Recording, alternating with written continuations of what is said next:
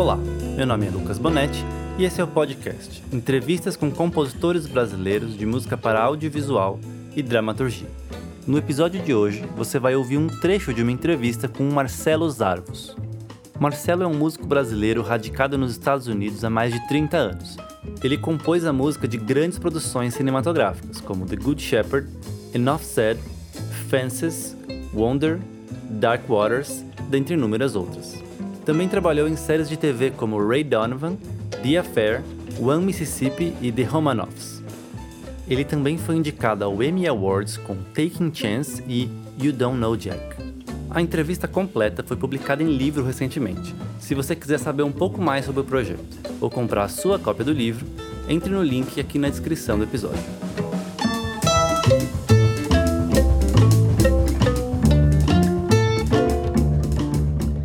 Apaixonei por música por dois motivos. Número um, não necessariamente nessa ordem, era a música dos Beatles. E número dois, música de cinema. A música de cinema foi um negócio que, que me capturou minha imaginação desde que eu era muito pequeno, vendo filmes da minha infância, eu diria, os que me marcaram muito foi Blade Runner, por exemplo, as trilhas do Vangelis, que eu adorava e, e, adoro ainda. E até certas músicas de comercial, que depois eu, com o tempo, fui, fui... Naquela época era tudo mais difícil você saber o que que era. Tinha um comercial, eu lembro, que eles também usavam uma música do Vangelis, que tinha um comercial de cigarro, aquela música Pulsar, que era uma música de disco dele. E com o tempo eu fui percebendo que a, que a música do cinema era uma coisa que me, interessava muito, assim. Uh, eu estava muito interessado em música eletrônica também, quando eu comecei a ouvir música mais e gostava muito de rock progressivo, essas coisas. E a música de, de artistas como Jean-Michel Jarre, o, o Vangelis, uh, Tangerine Dream, que eram bandas de sintetizador e é uma coisa que me interessava muito, muito. Foi por aí que eu entrei na música, foi, foi e, e, também não só coisa eletrônica, eu lembro uma trilha que me marcou muito, foi a primeira vez que eu toquei um, um concerto de piano quando era bem pequeno, tinha 10, 11 anos, foi tocando umas músicas do Scott Joplin, que eram de um filme chamado The Sting, Golpe de Mestre. O Scott Joplin era tipo o Ernesto Nazaré, né, do, do dos Estados Unidos, assim, e e eu adorava aquela música, eu comecei, eu era pianista, então... E a música do cinema foi me moldando, assim, eu sempre gostei muito de cinema, era uma coisa que, assim, eu me apaixonei por cinema, eu nunca pensei em fazer cinema como dirigir, escrever ou qualquer outra coisa assim, mas eu, eu adorava, eu, realmente era um negócio que me interessava muito. Uh, anos 70, ninguém prestava atenção no que você estava assistindo, então a gente assistia o que, o, que queria, o que queria, filmes que provavelmente eu não deveria ter assistido como criança, mas que me marcaram muito. Eu lembro, bom, Tubarão, é lógico, é um filme que, que, que aquela música é muito marcante, A Profecia, uma trilha do Jerry Goldsmith que me marcou muito também. E esse foi o meu interesse. E daí, com o tempo, eu comecei a tocar rock, eu comecei a tocar em banda, naquela época da explosão do rock dos anos 80, e eu como eu tocava, eu estava muito interessado em sintetizador, uma, hora eu acabei arrumando um teclado, daí eu me juntei numa banda, eu toquei numa banda chamada Tóquio, com Supla, e meus anos de adolescência foram tocando nessa banda, e de uma certa maneira, as primeiras experiências que eu tive fazendo música, trilha, digamos, foi nessa banda, porque no começo dos shows, o Supla era um cara, sempre foi um cara muito performático, e tinha uma performance que ele fazia, que ele saía com umas velas, era um negócio meio sombrio, e eu, eles falam, pô, faz uma, faz uma introdução. E eu fiz essa introdução e comecei a, a essa ideia de você fazer música para o drama, né? Assim, aquela coisa da música dramática. E quando eu tinha 18 anos, eu resolvi sair do, do Brasil para estudar trilha sonora na Berkeley. Daí foi uma coisa interessante. Eu cheguei lá e eu achei que era muito cedo para eu estudar música para cinema. Eu falei, eu, eu achei que eu tinha que estudar música mesmo, estudar composição, teoria, arranjo, tocar mais piano, jazz, tudo. E sempre minha coisa toda foi uma mistura de música clássica, jazz, música brasileira muito e, e a música de cinema.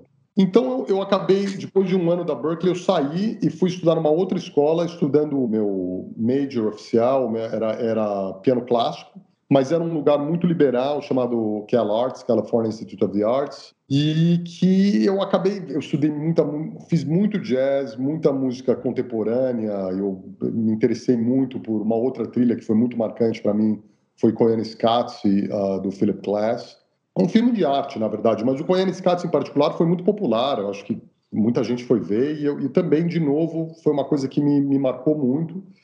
Eu cheguei nos Estados Unidos em 88, e a primeira trilha que eu fiz foi em 98.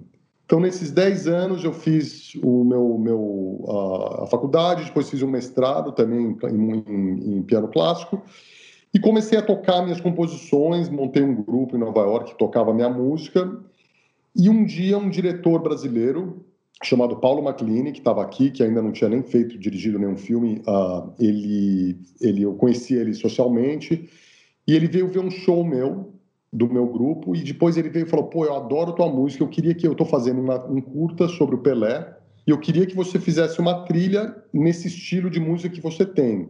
Então foi uma coisa maravilhosa, porque foi assim, minha primeira oportunidade, e eles falaram, não, a gente, eu quero que você faça o teu lance aqui. E, inclusive, a outra coisa interessante foi que essa, esse, esse filme, eu estava trabalhando na trilha, foi na Copa de. Foi 98, isso, a Copa da, de Paris. E o Paulo, que era um, é, é um, um, um fanático absoluto de futebol, foi para a França para a Copa. E ele foi embora e falou: Olha, tá aqui o corte do filme, se vira, te vejo na volta.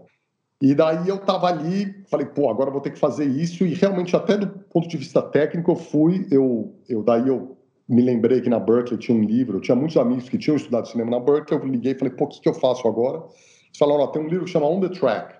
Compre esse livro, que é um livro que, que fala muito sobre o básico. Eu peguei esse livro, comprei, li de cabo a rabo, Naquela época, uma das coisas mais difíceis ainda era a sincronização de, do computador com fita de VHS, né? Então você precisava ter o, o timecode, toda aquela coisa, mas consegui resolver o negócio. Fiz essa trilha, tinha um orçamento até muito decente, até foram vários anos até ter um orçamento tão bom, depois disso, inclusive para longas assim. E fiz a trilha da minha cabeça. Ele falou: Olha, a única coisa que eu quero é que tenha a música do começo ao fim, porque o filme tinha crianças no, no, no, no filme e os, e os atores é, como sempre, eles sempre falam que música aqui, filmar criança e animais são as coisas mais difíceis que você pode fazer em cinema, né? Então, a maneira que ele resolveu foi que ele acabou escrevendo um, um diálogo, um voice-over que o, o, Antônio Fagundes falou, gravou, e era basicamente o filme inteiro é música com, esse, com aquela voz super gostosa do, do Antônio Fagundes contando a história e era música de cabo a rabo. Depois o, o, o Paulo voltou, eu já tinha gravado tudo, já estava tudo pronto, graças a Deus ele adorou. E aquele filme foi um sucesso absoluto, aquele, aquele curta, ele, ele estreou em Brasília, onde ele ganhou o prêmio, uh, o prêmio popular, e eu ganhei um prêmio de melhor música. E depois esse passou em muitos, muitos festivais pelo mundo inteiro, e inclusive foi nomeado para o Oscar de, de curta uh, metragem. Foi realmente foi, uma, foi um, um começo maravilhoso para mim e a partir desse filme eu consigo basicamente assim ligar quase tudo que eu fiz a partir desse filme. Um, um, um montador brasileiro que eu trabalhei muito ao longo dos anos, começando no meu primeiro longa que chamava Tully, o montador chama Afonso Gonçalves, é um, um montador genial que a gente acabou de fazer o filme Dark Waters uh, do Todd Haynes, mas ele montou. Ele é o montador do Todd Haynes e do uh, Jim Jarmusch. Montou o True Detective, o primeiro True Detective, que foi aquele foi maravilhoso. O Mildred Pierce também. é um cara genial. E ele me chama, ele viu esse curta e ele falou para a diretora: Olha, eu pensa nesse cara brasileiro, tal. Ele ele já, ele conhecia porque uma vez eu tinha tocado num programa de, de, de TV no Brasil depois, quando eu já estava morando nos Estados Unidos, eu toquei umas composições minhas para piano, era um programa que o, o João Marcelo Bosco ele tinha, foi nos anos 90, que chamava Companhia da Música, e era um, um negócio que viam bandas e artistas tocavam ao vivo, e o Afonso, o nome desse montador é Afonso Gonçalves, e, e ele é um dos grandes, grandes montadores do, do, cinema internacional, assim. Ele montou um filme que foi nomeado para quatro ou cinco Oscars, chamado Beast of the Southern Wild. É um cara genial e um grande amigo. Ele me chamou para trabalhar nesse filme Tully e depois, ao longo dos anos, a gente trabalhou várias vezes juntos e eu comecei esse Tully era um filme independente aqui em Nova York. Eu comecei fazendo filme independente e daí foi meio que uma coisa levando a outra. Foi aquela coisa do trabalho. Você faz um e as pessoas veem aquele, e alguém chama e e foi meio que um, um, leque assim, foi se expandindo, foi por aí que foi. Acho que foi uma resposta bem cumprida para sua pergunta, mas Legal, maravilha. Uma coisa também, assim, que, que é muito comum as pessoas dizerem, não sei se, se você teve uma experiência desse tipo também, é que dentro do, das universidades, das escolas, você passou pela Berkeley, pela Kawais, enfim, é, por vários lugares, você acaba construindo uma rede de contatos que, que às vezes pode ser frutífera para depois. Você sentiu alguma coisa que saiu da, das escolas que você participou também, ou mais depois dessa parte profissional já? Foi, foi, depois por duas razões. Eu era um cara, ainda sou uma pessoa muito focada e muito assim concentrada, e eu quando eu, quando eu cheguei na Cal Arts, eu queria estudar piano clássico e, e tocar muito, e, e eu estava, eu na verdade comecei a escrever mais ou menos no meu terceiro ano, na metade do, do caminho. E não era para cinema. E a Carl Ortiz era uma, é uma escola com, com, uma tradição muito experimental. E, de uma certa maneira, a música para cinema era uma coisa quase meio muito óbvia lá. Ninguém estava muito interessada em fazer música para cinema. Então, eu fiquei estudando música e foi, na verdade, ao contrário. Eu tenho um grande arrependimento, porque a CalArts tem o maior departamento de animação do planeta, assim. Basicamente a Pixar, todos os grandes diretores da Pixar, os fundadores são da CalArts. Inclusive, todo filme da Pixar tem um número, que era o número da sala de animação onde eles tinham os maiores workshops. Qualquer filme da Pixar, curto ou longa, em algum lugar vai aparecer esse número. Era, sei lá, 1056. Não me lembro qual era o número, mas era o número da sala. Então, qualquer filme você vai ver em algum lugar uma placa, um endereço ou uma coisa. Mas eu não, não conheci ninguém naquela época. Me arrependo, porque estavam Brad Bird, John Lasseter, tá, todo mundo estava lá naquela época. E também, por outro lado, os, os animadores não, não, se misturavam com o resto, porque eles trabalhavam que nem loucos, assim, era, eles eram super, super, assim, era ainda animação na, no, no, no, desenho mesmo, assim. E animador, em geral, eles são, eles trabalham muito, muito duro, assim, eles têm uma, uma ética de trabalho que é, que é, que é impressionante, assim. Eles trabalhavam nos curtas deles, que eram curta de dois minutos, eles poderiam trabalhar três, quatro anos no negócio. Então, não, a, a resposta é não, eu, eu, eu não fiz, e foi uma, não, me arrependo de não ter, assim, ter interagido mais, mas quando eu cheguei em Nova York, por outro lado, eu sempre fiquei de olho no cinema, eu prestava muita atenção, assistia muito filme, que, na verdade, eu acho que talvez seja a melhor coisa que eu fiz de tudo foi ter uma literatura de cinema, eu realmente sentar e assistir. Quero ver todos os filmes do Fellini, todos os filmes do. tudo. E eu fui conhecendo cineastas aqui nessa cena de, de, de, filme independente, foi mais por ali, eu diria que foi mais assim no trabalho mesmo que eu comecei a, a expandir meus contatos. Tem muita gente que trabalhou como assistente, né, assim, de outros compositores, é uma coisa muito normal. Eu trabalhei uma vez como assistente para o Almir Teodato, num filme chamado Bossa Nova, do, do, do Bruno Barreto. Depois eu vim a trabalhar com o Bruno Barreto mais tarde, eu mesmo como compositor, mas foi uma experiência muito interessante, assim, estar tá ali, ver como funcionava um, um longa, e eu acabei escrevendo até alguns kills no filme. E, mas foi, é, realmente não foi pela escola, mas isso foi, foi meio uma, uma, uma marcada, assim, uma marca, marquei toco um pouquinho nesse sentido, mas deu certo de outras maneiras, então tudo bem. Legal. E sobre até essa questão de colaborações e tal, no Bom Pastor, né, no Good Shepherd, você trabalhou junto com o Bruce Fowler, né, que é, hum que é um dos mais requisitados orquestradores, eu acho, né? Assim, é. talvez da história, assim. E como que foi essa experiência junto com ele, talvez com outras pessoas em outros filmes também, se quiser compartilhar? A única, que, a única vez que eu trabalhei a quatro mãos foi dessa vez. A verdade foi o seguinte: o Bruce Fowler foi contratado, ele era meio que um o, o seguro, assim, basicamente, porque eles, eu nunca tinha feito um filme daquele tamanho. Era um filme muito grande e eu estava substituindo o compositor James Horner, tinha sido despedido do filme. E a razão que eles me chamaram é porque o Robert De Niro tinha ouvido uma música minha, uma coisa de 90 segundos, assim, um negócio, sabe, nada, que na verdade de um filme chamado Hollywoodland, que eu tinha feito logo antes, para o mesmo estúdio. E eles começaram a montar, a usar na montagem. Ele adorava essa música. Tinham duas músicas que ele adorava. Uma era essa e uma era uma música do Philip Glass. Na verdade, daí eu comecei a escrever música meio do dia, assim, de demo, assim, sem estar contratado no filme. E o Philip Glass, inclusive, escreveu também umas músicas para o filme, mas que nunca rolou, ele não, não curtiu muito, assim. E também o Philip Glass estava numa posição muito diferente, ele é um dos maiores compositores vivos, ele não ia... Não é um cara que tá... Para mim, aquilo era o, a grande porta se abrindo. E o Bruce Fowler, como era um orquestrador muito, muito experiente, eles chamaram ele para, tipo, bom, para ter certeza. Eu já tinha feito vários filmes, eu acabei fazendo uma coisa totalmente sozinho, e quer dizer, a gente, cada um fez suas músicas. Eu acabei fazendo mais ou menos 75% da trilha, o Bruce, Bruce fez 25%. Como todos os filmes, eu aprendi muito, aprendi com ele, inclusive vendo ele como ele trabalhava, mas a gente trabalhou separado, assim, era até uma coisa, era meio um American Idol, assim, porque a gente fazia as músicas para as mesmas cenas, e daí o Danilo escolhia qual que ele gostava, então, assim, era um negócio meio Mas ele era um cara que também não tinha. Ele, pô, aquelas alturas ele já era o grande orquestrador. Na verdade, ele nem, nem orquestrava mais, ele já era um, o que se chamava de supervisor de orquestração. Então, para o Hans Zimmer, ele era o cara que tinha um exército de, de orquestradores que trabalhava para ele. O, o irmão dele, que era um grande orquestrador também. Eu lembro que até o irmão dele orquestrou um dos meus kills do, do Good Shepherd. O resto eu, eu orquestrei com o meu orquestrador aqui em Nova York, que chamava Sunny Campanet, que eu trabalhei durante muitos anos. E, e foi uma experiência, assim, foi incrível, assim. E uma das razões que também me levou a... A única outra vez que eu meio que trabalhei numa situação parecida foi... E foi uma, uma das razões que eles me chamaram para o Good Shepherd. Eu, eu, uns anos, um ano antes, eu fui chamado para escrever umas músicas, fazer um ghostwriting para o Brokeback Mountain, aquele filme do Ang Lee, que o Gustavo Santaolalla, inclusive, ganhou um Oscar tal. E eu escrevi três kills para aquele filme. Então, o estúdio, na verdade, quando eles me chamaram para o Bom Pastor, acho que a ideia era que eu ia, de repente, fazer um. tampar uns buracos ali.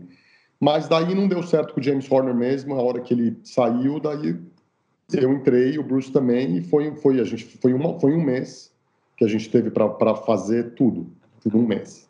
É, foi, foi, uma, foi insano, assim, era, eu escrevi acho quase 80 minutos da trilha, ele escreveu mais uns, sei lá, uns 30, uma coisa assim, foi, foi insano, assim, era uma coisa realmente, mas foi uma experiência até hoje que eu, que eu ainda, assim, considero tanto aquele filme, que eu acho que é um filme genial, que foi muito mal entendido, assim como pela trilha e por tudo, foi uma experiência que e que realmente me botou na na área, digamos assim, como compositor. Depois, assim, foi realmente abriram muitas, muitas portas se abriram por causa disso. Mas e entrando numa, numa questão um pouco mais técnica, como que você costuma, eu sei que provavelmente deve ter mudado muito ao longo da, das décadas, assim, né? Mas qual o sistema que você costuma usar para compor de fato, assim, né? Se você compõe de fato no computador, no, no, Logic da vida ou, ou não? Eu uso o Performer, Digital Performer. É um programa que já está mais tempo que Logic. É engraçado, porque a primeira vez que eu usei o Digital Performer foi quando eu fui trabalhar para o Deodato no Bossa Nova. Eu nunca tinha trabalhado usado um computador daquela maneira, ou usava um outro software que nem existe mais. E o Deodato falou para mim: olha, você passa três horas no Performer, eu garanto que você vai aprender, porque é muito intuitivo. E realmente foi isso. E eu aprendi muito rápido para poder trabalhar com ele, e daí fiquei usando. E eu faço tudo realmente no computador. Hoje em dia, uma das coisas mais importantes para o tipo de música que eu faço são as demos que você faz no computador para mostrar o que a música vai ser.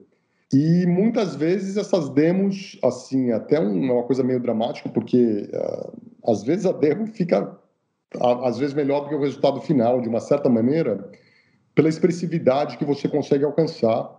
Eu sou um tecladista, então, obviamente, eu estou tocando tudo aquilo e eu tenho todo um feeling para tudo que está entrando. E, então, eu gosto de trabalhar no Performer, usando todos os sons, as livrarias que eu tenho, e também eu trabalho no piano escrevendo temas e ideias, progressões harmônicas, o que seja, e meio que vou entre os dois, mas no final sempre, assim, pro tipo de filme que eu faço, sempre no final você vai ter que apresentar uma demo para todas as músicas. Não existe, assim, existiu uma coisa no passado que você podia falar, oh, tá aqui o tema, olha que legal, e a gente grava, depois você vê no, no, mais para frente. Não existe mais isso, nenhum, nenhum a única vez que isso aconteceu para mim foi naquele filme do, do, do, História de Futebol, que o diretor não estava presente. Mas uh, o resto, e mesmo naquele filme, eu fiz as demos eu mesmo, para eu poder ouvir. E, e, e, de novo, isso é até uma coisa das minhas próprias limitações como compositor. Eu não, não vou escrever tudo no papel e saber exatamente como vai soar. E você acaba ouvindo e reagindo ao que você está ouvindo. Assim, eu diria que provavelmente 90% dos compositores hoje em dia trabalham dessa maneira. E, e, tanto pela rapidez como também pelo controle, de você poder realmente ver o que, que é. Pô, como é que seria se a gente não for fazer cordas, vamos fazer sopro aqui ou não, vamos fazer uma coisa eletrônica, e você ter tudo aquilo, eu acho o arsenal que a gente tem hoje na nossa mão.